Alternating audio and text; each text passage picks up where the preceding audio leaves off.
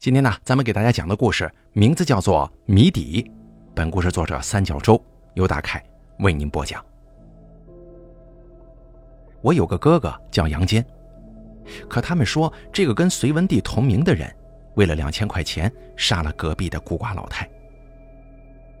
我赶回家的时候，门口停满了警车。我们所住的地方是一片寒碜的平房，像是贴在旧城区的一块狗皮膏药。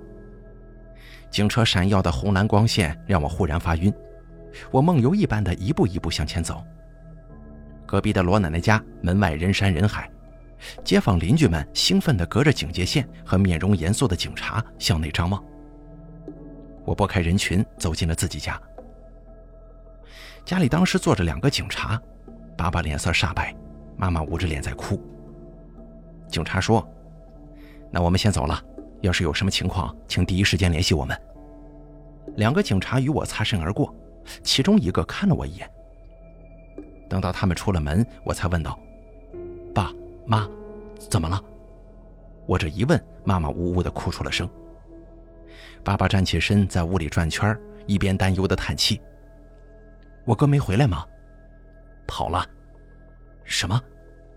妈妈嚎了一声，爸爸点燃今天第三十根香烟，手不停的颤抖。阿健可能犯事儿了。妈妈的五官都扭曲到了一起。杨田呐，你哥这次闯祸闯大了。在爸爸妈妈断断续续的诉说当中，我大致了解了事情的经过。哥哥闯入隔壁偷盗，正在翻箱倒柜的时候被罗奶奶发现，他用铁簸箕把他打倒在地之后。趁没人发现，偷偷跑了。而倒在地上的罗奶奶，直到下午才被人发现，已经死去多时。可既然没人发现，警察为什么说是我哥做的？不是警察说的。爸爸生无可恋地看了看妈妈，还不是怪你妈多嘴呀？什么？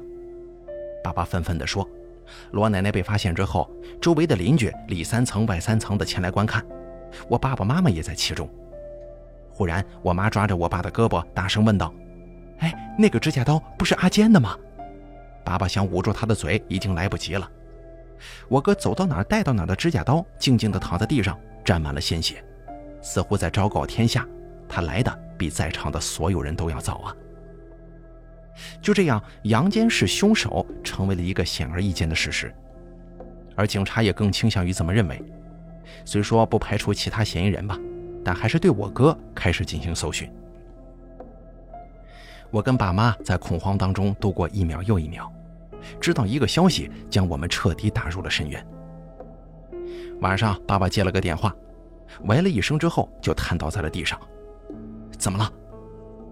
我跟妈妈急忙上前问：“阿健，阿健他死了。”电话是警察打来的，他们找到了我哥，但是他看到警察拔腿就跑。在逃跑的过程当中遇到了车祸，当场死亡。我们后来才知道，我哥之所以嫌疑最大，除了那把指甲刀，警察在每一处被翻过的地方都发现了我哥清晰的指纹。可奇怪的是，唯独凶器上没有。有好事者推测，那是因为我哥着急逃跑的时候只擦拭了凶器，却忘了其他的地方，几处小小的疏忽搭上了他整条命。最有嫌疑的嫌疑人死了，证据又是如此确凿，警察却还多次来到这里询问情况，走访了邻居们，也来问了我。所以你的意思是，你哥哥杨坚是一个花钱大手大脚的人吗？他，他比较爱喝酒。对方微微点头。我哥死之前的确是一身酒气。据我们所知，他没有工作，对吗？嗯。我们听说他还欠了高利贷，是吧？这个我就不敢说了，感觉越多说一个字，心中越是不安。两个警察快速交换了一个眼神，有邻居反映曾经有追债的人追上门来，你们怎么看呢？不不知道，我没见过，我确实没见到过。追债的上门威胁那天，我正好不在家，不过爸妈没有报警，还是自掏腰包补上了这个窟窿。那段时间，我从爸爸的眼神当中看到了对哥哥的恨意。杨田，爸爸阴沉着脸走了过来，用眼神示意我起身。这些问题之前不是都问过了吗？为什么又来呀？是啊，之前问过了。可是老杨，你好像没说实话吧？我只能说我知道的，编不出你们想要的。现在我儿子都已经死了，你们还三番五次的来打扰我们，到底什么意思？行吧，两个警察站起身来，其中一个递给我一张纸。小妹妹，如果你有任何想对我们说的，请给我打电话。纸上写着一串电话号码，还有一个“吕”字。他说完，朝爸爸点点头，就离开了。爸爸一把夺过我手中的纸条，看了一眼，然后若有所思地盯着门外他们离去的方向，手里揉吧揉吧，把纸条扔进了桌下的垃圾桶。从始至终，他都没看我一眼，似乎心里藏了很多事儿。时间来到晚上，我起来上厕所，听到父母房间传来说话声，我鬼使神差的悄悄贴到门上。老杨，我总觉得阿坚不是凶手。听到这句话，我暗暗点了点头。哥哥的确曾经因为欠债搞得家里鸡犬不宁，但他绝对不会是个杀人犯的，这一点我们作为家人的最为清楚。可是那些指纹还有那个指甲刀，这这到底怎么回事啊？妈妈带着哭腔的话说的正中要害。爸爸深深叹了口气，听声音苍老了不少。哎呀，可能咱们真的不够了解自己的孩子吧。你也觉得是他犯下的事儿吗，老杨啊，你是不是知道些什么呢？赶紧说呀！爸爸不再说话了，黑暗中有什么正在暗流涌动。第二天，我起了个大早，看周围没人，轻步走到隔壁门口的警戒线耷拉着，我一抬腿就跨了过去。罗奶奶家的四八零门锁坏了有好几年了，一直没修。后来呀，她干脆把锁体拆了，用一根绳子从锁洞穿过去，绑在边架上。贫民窟不会遭贼呀，可是贫民窟里的贫民照样有可能是贼，不然你罗奶奶怎么会遭此横祸呢？我把乱七八糟的思绪赶出脑海，伸手摸到绳结，硬硬的一粒。警察的结打得毫无美感，却结实无比。我正仔细地寻找突破口呢，忽然身后传来一声暴喝。杨天，我猛地一抖，手咚的一声撞在门框上，随即心脏狂跳起来。不知什么时候，我身后站了个人，正在不怀好意地看着我。他是住在前面的许宁，戴着棒球帽，眼睛闪闪发亮。你吓死我了！干什么？他笑嘻嘻地说：“我正想问你呢，你干什么？”许宁是我的小学同学兼同桌，他双手插兜站在警戒线外。抬了抬下巴，说道：“你想闯进去啊？”我没理他，继续手上的动作，却没看到眼角伸过来的剪刀，一刀剪断了顽固的绳结。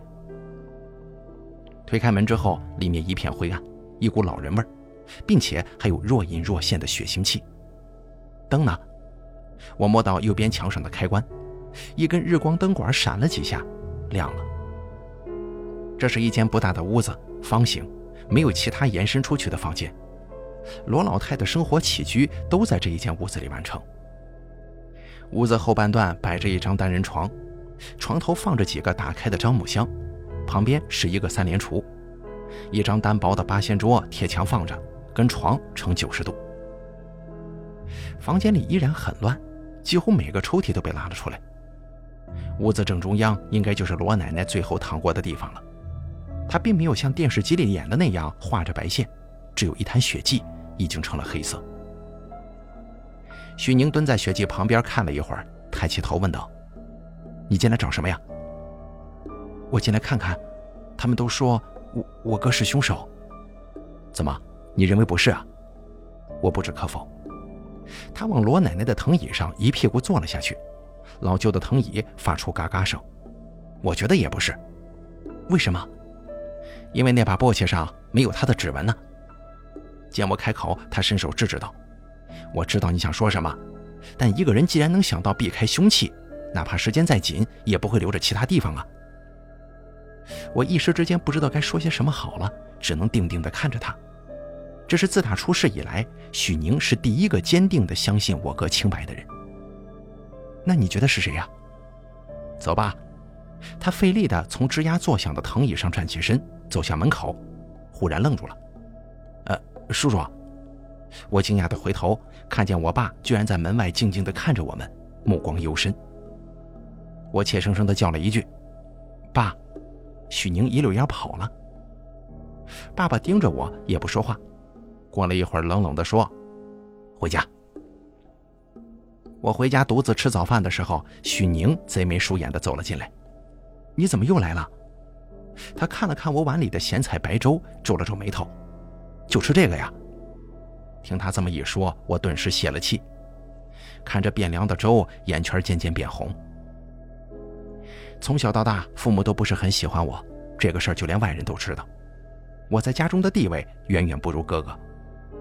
同样一句话，从我跟哥哥的嘴里说出来，达到的效果那叫一个天差地别。也许在家做可怜虫做久了，我在外面练就了一身讨好的本领，对谁都客客气气的，人缘极好。我叹了口气说：“现在哥出事儿了，爸妈心里难过，哪还顾得上我呀？”哎，话不能这么说呀，对你不好，当初又何苦生你呢？他忽然向四周看了看，压低声音说：“我听说呀，罗老太死了以后，家里不翼而飞了两千块钱呢。”我吃了一惊：“你怎么知道？你忘了我有一个当警察的远房大哥了？”我听他说，罗老太唯一的姐姐告诉警察。她妹妹省吃俭用攒了两千块钱，没存银行，一直放家里头藏着呢。可是警察翻遍了整间房，愣是没找到。见我怔住了，他继续说道：“你觉得会是谁拿的？”我没有回答。他刚刚提到罗老太的姐姐，反倒是让我想起了一件非常久远的事儿，久远到在我出生之前。如果按照以前的规矩，我可能得喊罗老太一声小婆婆。当年我外公在外面养了个女人，这个女人就是后来的罗老太。外公为了她差点抛家弃子啊！外婆看在孩子的份上，忍辱负重生活多年。后来搬到了这里，外公还不忘把小情人安置在隔壁呢。妈妈以前说，外婆就是被生生气死的。从我记事的时候起，罗老太就已经很老了，一辈子没嫁人，而外公外婆都已经去世。荒唐的往事就像尘烟，不再被人提起。但是从妈妈的只言片语当中，还是能够感觉到她对这个老太太充满了厌恶。所以啊，虽然住得近在咫尺，我们两家也是很少往来的。我忽然产生了一个想法：这世上想要罗老太命的人，看来不止一个呀。爸爸最近总是很紧张，密切地关注着周围的一切风吹草动。那天他忽然起身。站到紧关着的大门后面一动不动。我从窗户的缝隙里向外看去，一辆警车停在门口。爸爸仿佛静止了一样，全神贯注地听着警察下车，走向隔壁，开门，然后关门。大约一刻钟后，隔壁的门再次打开，两个警察轻声说着话走了出来，重新系上门，上车离去。而整个过程当中，爸爸都像是一尊石雕一样站着，看得我心里发怵。听到警车远去，爸爸这才松了口气，精疲力尽地坐下了。而我站在一旁，坐也不是，站也不是。他冷漠地看了我一眼，可是下一秒钟，他的眼中却闪现出了柔光。我一下子不知所措，只能呆呆地看着他。终于，他开口了，声音少见的温柔：“小田呢？”“什么？”他叫我小田。我愣住了，一时不知道该做什么反应。在我的记忆当中，除了我哥，已经很久很久没听到他们这么叫我了。从某一天开始，爸爸妈妈就一直生硬地叫我的全名。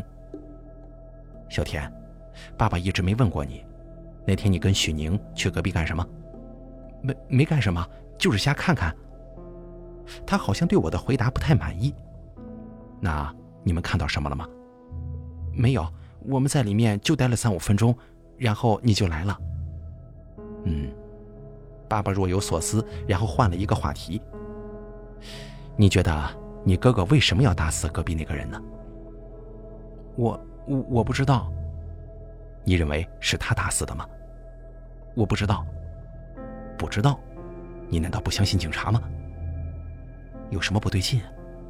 我看着爸爸的眼睛，谨慎地说：“爸爸，警察并没明确的说过哥哥就是凶手，只是有嫌疑啊。”爸爸摆了摆手，掏出烟点上，深深地吸了两口，然后用夹着烟的手指着我：“你说说，如果不是他做的，看见警察的时候，他为什么要逃呢？”我难以置信地看着他：“爸爸，你不是也看到了吗？今天警察又来了，说明他们还在调查呀。你你到底希望我说什么？”爸爸冷笑了一下，不再说话了。烟雾后面的他像是变了个人一样，让我看不透。紧接着，他又点燃了第二根烟，我被熏得眼泪汪汪的，想通通风。可是，一开门，我吓得差点跳起来。妈妈就站在门外呢。很明显，刚才我们的对话被她听到了。她没看我，脸色铁青的走了进来。口袋里的手机震动了，我来到屋外，轻轻带上门。喂，小田。晚上出来玩啊？是我的朋友梦梦。不了，我家最近事情挺多的。啊，还没弄完呢。你哥不是已经火化了吗？等真正完的那天，我再找你们吧。我现在真的没工夫出去玩。爸爸的反常让我非常在意，我要搞清楚这到底是怎么回事。半夜的时候，我偷偷溜出了家。夜色中，许宁双手插在裤兜里，站在路灯下等我。万籁俱寂，走路发出的沙沙声有点刺耳。我站到他面前，双手抱胸，说吧，有什么事儿？他拉着我来到一棵大树下，遮天蔽日的树冠挡住了路灯，在地上留下一片斑驳的光影。你爸来找过我了，你应该不知道吧？什么？看来下班之后，爸爸并没有直接回家。今天下午，他到我家把我叫出去了。这事儿你怎么现在才说呀？哎，你先听我把话说完嘛。他看了看周围，他问我那天早上跟你去罗老太家里干什么？我说去探险，我从小就对这种地方感兴趣。我翻了个白眼，他说道：“你还别说啊，你爸好像还真就信了。”他接着问我有没有什么发现，我说没有，我只是去藤椅上躺了躺就出来了。然后你爸又问我你有没有跟我说过什么？什么？我？对，你爸当时的表情啊，特别奇怪，说凶吧也不是，说阴吧也不是。我说你什么也没讲。你猜猜你爸最后说什么？他说让我离你远一点因为你很危险。我扑哧一声笑出来了。危险？我是鬼还是妖啊？不，你爸说了，你是凶手。疯了吧你？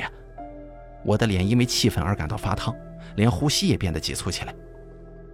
许宁可能被我的表情给吓到了，举起一只手，做出防卫的动作。哎，这个不是我说的，是你爸说的。我爸跟你说是我杀死了罗老太吗？没，没这么直接，但听着是这么个意思。他说你害了罗老太，还顺带脚把你哥也给害了。我还处在震惊当中呢，没想到自己的爸爸不光不喜欢我，还处心积虑的想害我。难道因为失去了心爱的儿子，就把这种无稽之谈告诉外人吗？不知道妈妈是不是也这么认为的？你放心吧，你爸说的我肯定不信。但是我总觉得这事儿没这么简单，最起码你爸爸现在这种举动就让人觉得很有问题。有问题？我想了想，说道：“其实他找过你之后，回来也问过我同样的问题。那你怎么说的？跟你说的差不多，而且啊。”他好像对我的回答不太满意。哎呀，你你还愿不愿意再去现场看看了？我想到一些东西。这间屋子跟上次来的时候没什么两样，白天的警察没有留下任何痕迹，我们的闯入也没有留下明显的脚印。我问道：“你打算干什么？”许宁正毫无头绪地看着凌乱的四周，他在乱七八糟的箱子跟抽屉里翻了翻。还钻到床底下看了看，嘴里喃喃自语。我疑惑地凑到他身旁，看他看过的每一处地方，却不得要领。你究竟在找些什么呀？我忍不住问道。找线索呗。什么线索？凶手另有其人的线索。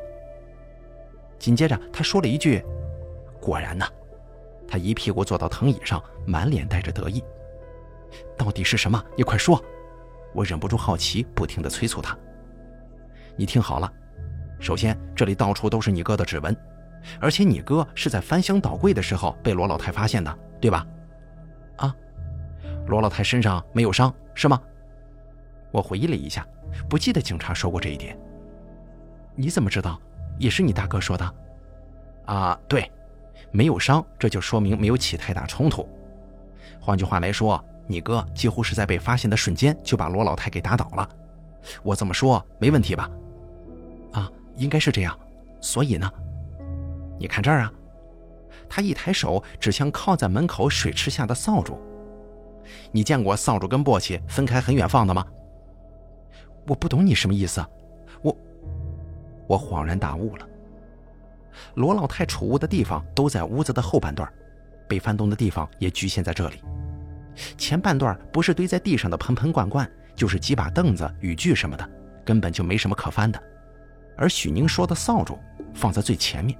门口右边那堵墙的水池下面，就是说，如果你哥在被发现的瞬间想要击打对方，肯定会随手拿附近的东西啊，怎么会绕这么远拿门口的簸箕呢？你是说，我努力压制住微微发颤的声音。我刚刚看了，在箱子柜子里的都是衣服、被褥什么的，根本就没有攻击性。我静静的听着，完全说不出话。罗老太会呆呆的让他绕到前面去拿簸箕吗？就算会，可既然都跑到门口了，为什么不直接出门呢？所以很明显，当时有第三个人在场，而那个人才是杀死罗老太的真正凶手。我看着屋里的一片狼藉，心中乱成一团。许宁深呼吸了一下，没有再继续说下去。他用复杂的眼神看着我，似乎一切都已经不需要再解释了。可是下一秒钟，他神情一变，瞠目结舌地看着大门。呃。叔叔，门已经悄无声息地打开了，爸爸站在门外，静静地看着我们。这一幕何其相似啊，感觉就像是进入了梦境，不管走哪个方向，最后都会回到这个场景。你们在这里干什么？爸爸走进来，四下打量了一下，眯起眼睛，轮番地看着我们。大半夜玩侦探游戏吗？都查出什么了？他嘲弄地说。我跟许宁面面相觑。时间一分一秒的过去，那种压迫感也越来越强了。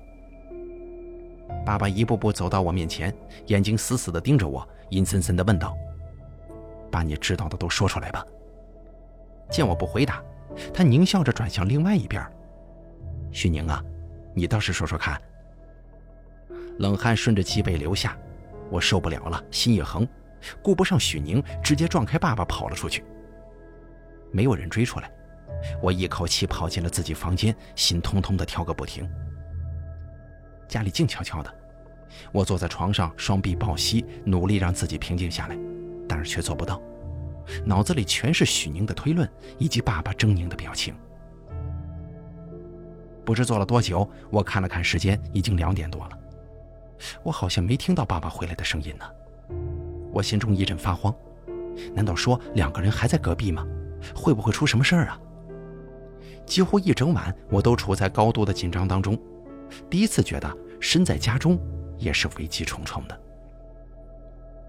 我走在迷雾当中，每跨出一步都很害怕，但是却无法停下来。前面的是什么？红色的、蓝色的，带着獠牙。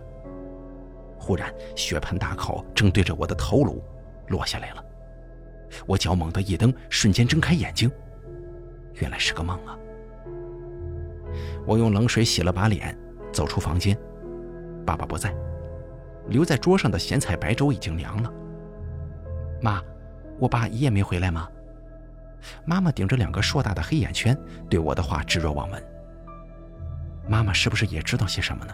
全家人都在瞒着我。恐惧感又回来了，我机械地把粥送进嘴里，胡思乱想，吃完了早饭，刚准备出门，妈妈在后面叫住了我。你去哪儿啊？我我去外面走走。关门的时候，眼睛的余光一瞥，妈妈目送我离开，可是眼中却尽是冷漠。我叹了口气，轻轻地关上门。虽然习惯了，但有时候我真的想问问父母，是不是他们还没意识到你们现如今只剩下我一个孩子了？是不是应该考虑一下对我多一点关爱呢？许宁没接电话，我跑到他家。一个老太太出来告诉我她不在，这是许宁的奶奶。这位老太太常年待在家中，不出门。跟她告别之后，我无处可去，只能回家。隔壁的门系得严严实实的，不知道昨天晚上他们是什么时候走的。虽然没下雨，但是风吹日晒之下，门口的警戒线已经发灰了。我正看着那扇木门发呆呢，忽然感觉一道视线从身后射来，猛然回头却不见人影，顿时间一片鸡皮疙瘩浮了起来。刚想走过去看看，手机震动，却又是个梦。小田，你哥的事完了没有啊？哦，快了，都好久没出来玩了，想死你了。快了，应该是快了。昨晚坐在床上的时候，我就下定了决心，只要一发现机会，就把我爸交给警察。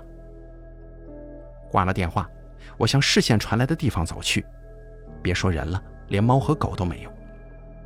但是有一个脚印，湿湿的，想必是踩到了不远处的水坑。这个脚印很特别，中间的一块镂空中印着一个“福”字，总感觉在哪里见过这个字啊？在哪儿呢？记忆十分模糊不清，一直到我走进家门都没能想起来。妈妈坐在桌旁愣愣的，自打哥哥出事之后，他就成天这个表情。我不想引起他的注意，轻轻关好门，蹑手蹑脚地走向房间。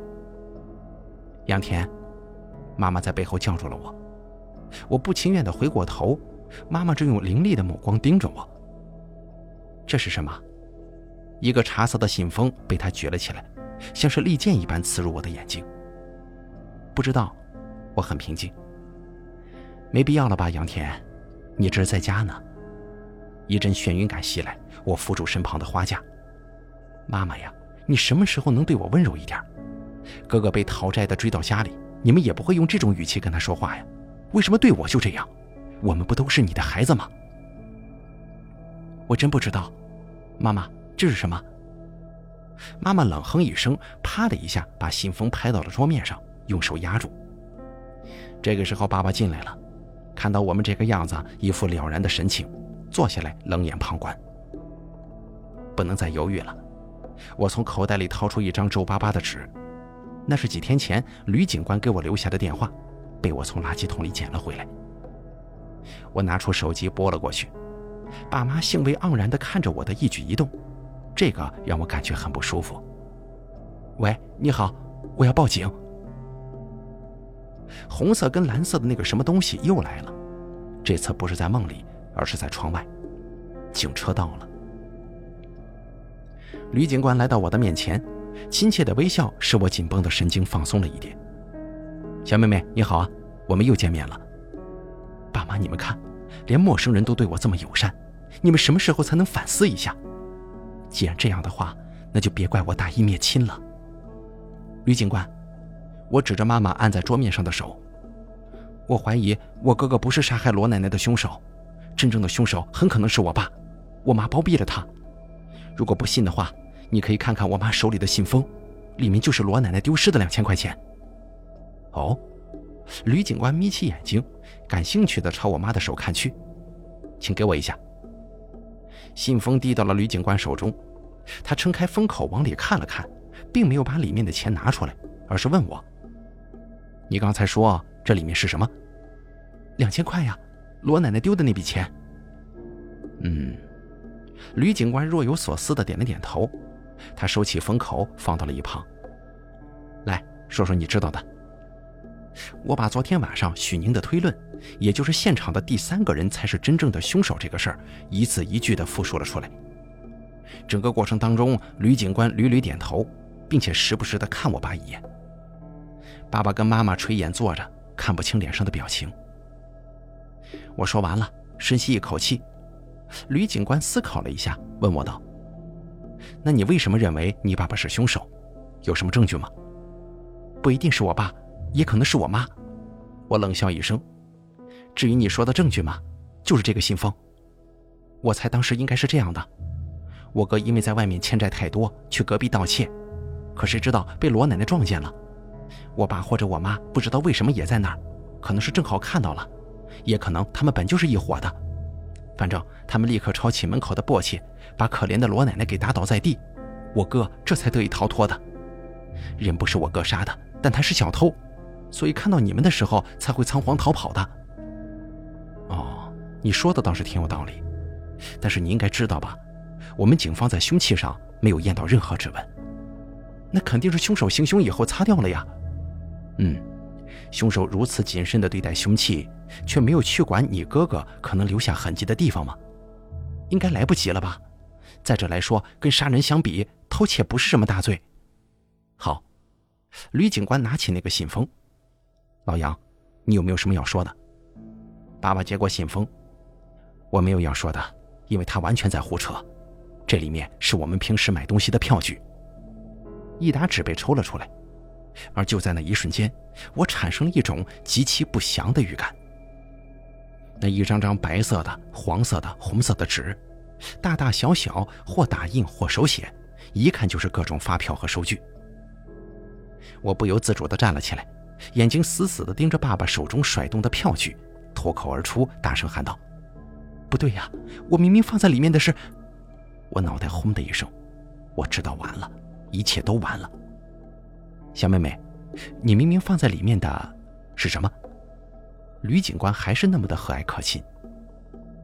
我沉默了，仿佛再次置身于那个梦中。浓雾像轻柔的毛毯，慢慢的将我包裹。许宁进来了，我木然的看着他，不懂他为什么会出现在这里。杨天，你爸说的没错，你就是凶手。我是凶手？开什么玩笑啊！不对，他们是在诈我呢。许宁，你添什么乱呢？你不是也觉得我爸有问题吗？你确定添乱的是他吗？吕警官温和地说：“我们在现场发现的指甲刀上有半枚带血的指纹，被证实不是你割的。你敢不敢比对一下？”我努力地闭上眼睛回忆，一片片模糊。我有摸过他吗？不可能啊！我沉着脸说：“为什么？”我不说话，而是狠狠地盯着他。因为你戴了手套，是吗？行了，一五一十交代吧。那天你到底干了些什么？我到底干了些什么？我的视线离开眼前的两个警察，看向审讯室的天花板。小时候，我跟哥哥一样招人喜欢，受尽父母宠爱。可是从什么时候开始，他们变得不喜欢我了？是发现我在学校欺负同学吗？还是发现我在补课的时候溜出去喝酒呢？这不能怪我呀，都是梦梦他们把我带坏了。可是跟他们在一起的时候，我真的很开心，他们能带我忘记烦恼，忘记课业的压力。至于那件事嘛，我的确做的不妥，但是我有什么办法呀？钱花完了，你们又不肯给我，那我就去借呀，这不是很合理的吗？不然他们就不带我一起玩了，你们怎么就不能理解呢？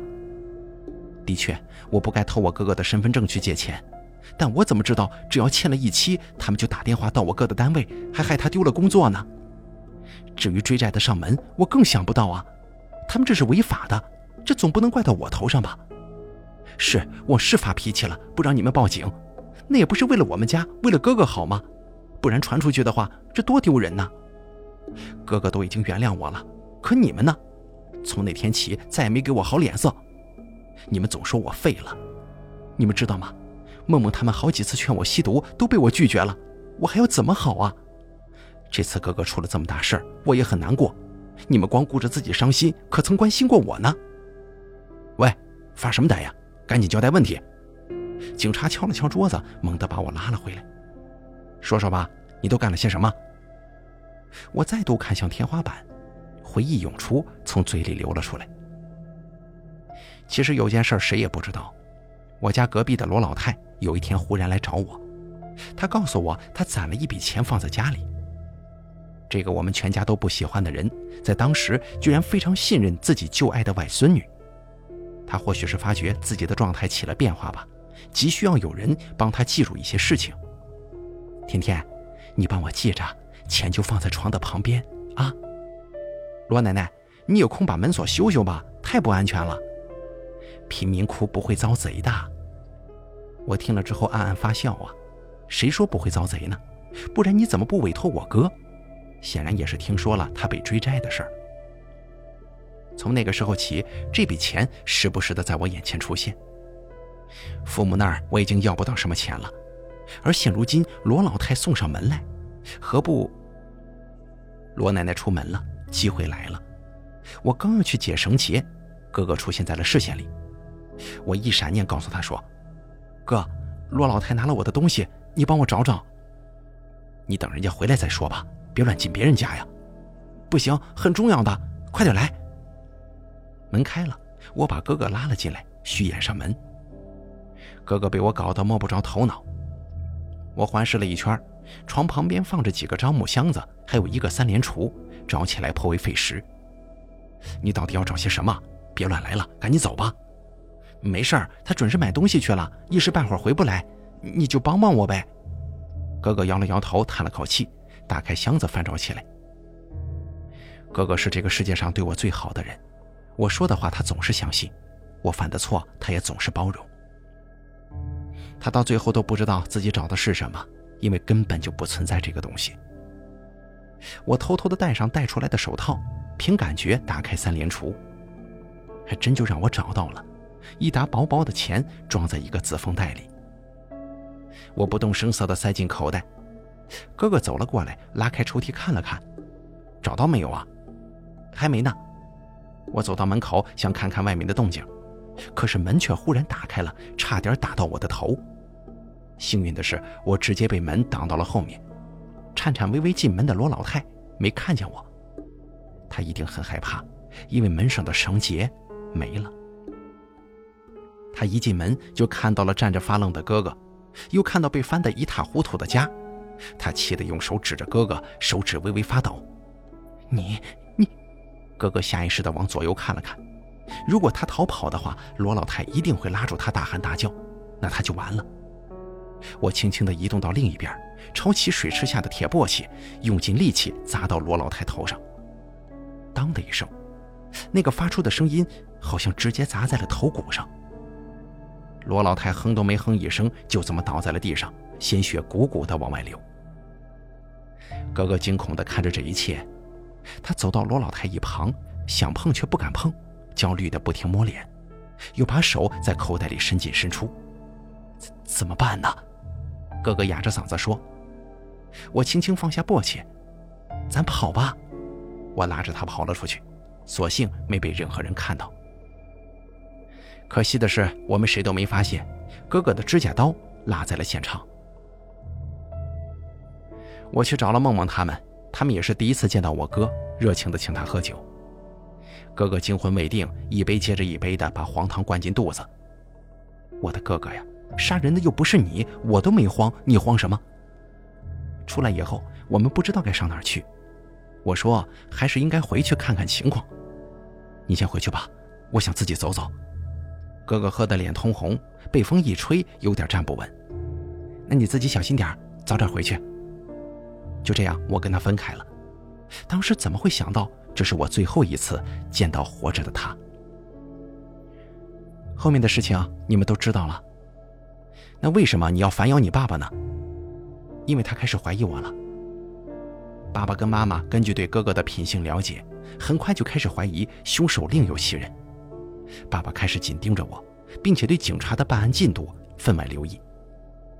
另一边，趁我不在的时候，妈妈进入我的房间，翻出了那个信封。这个最普通的茶色信封里装着我从罗老太家中偷来的两千块钱。可是我没想到，他们居然移花接木，骗我自己说了出来。还有那个许宁，他到底扮演了什么角色？整件事情跟他有什么关系呢？那天晚上我走了之后，他跟爸爸在隔壁那间空屋里到底说了些什么？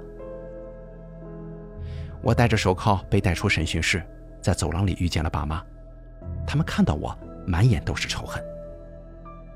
错身而过的那一刹那，爸爸忽然抡起手臂，眼看一个结结实实的巴掌就要落到我脸上了，可被一旁的警员给拦住了。一股前所未有的委屈涌上心头，我鼻子一酸，不争气的泪如雨下。冲他们大声喊道：“我明明帮了哥哥一把，你们不是都喜欢他吗？不是应该感谢我的吗？”妈妈摇了摇头，嫌弃地说：“他疯了，还是关起来吧。”接下来的故事是许宁的视角。杨田的父母回来了，杨父看到我，表情沉重的点了点头。我回家告诉奶奶，杀罗老太的人抓到了。奶奶静静的听我说完之后，微微点头，一脸悲痛。一转眼，依然是老泪纵横。妹妹呀，我从小就跟奶奶生活在一起，但直到前几天警察找上门，才知道死去的罗老太竟然是奶奶唯一的妹妹。小时候，杨田跟我说过他家隔壁的事迹不太光彩，罗老太在这一带也经受了几十年的指指点点。大概也是因为这个原因，奶奶觉得丢人，所以从不让人知道他们的姐妹关系，偶尔走动也是私下里避着人的。这么多年来，居然还真的被他们给瞒住了。罗老太死了之后，奶奶作为亲属去看过尸体的情况，回来之后她说：“好在一击致命。”罗老太没受太多的罪。那天，奶奶在家抱着姐妹俩年轻时的照片，哭了整整一夜。临睡前，她告诉我，罗老太曾经托他帮忙记着，自己在家中藏了两千块钱。可是警察告诉他，现场没发现这笔钱。警察紧接着又说，杨坚身上也没发现这笔钱。于是那天清晨，我天不亮就出了门，决定自己去那儿看看。可是怎么也没想到的是，在那儿遇到杨田了。几天后，也是在这儿，杨田走了以后，杨父跟我说了很多。原来这几年，杨田早就不是那个文静柔弱的小女孩了。当所有人都以为杨坚失业欠债的时候，祸根却是杨田。这些年来，就因为我们缺乏管教，他才会变成这样。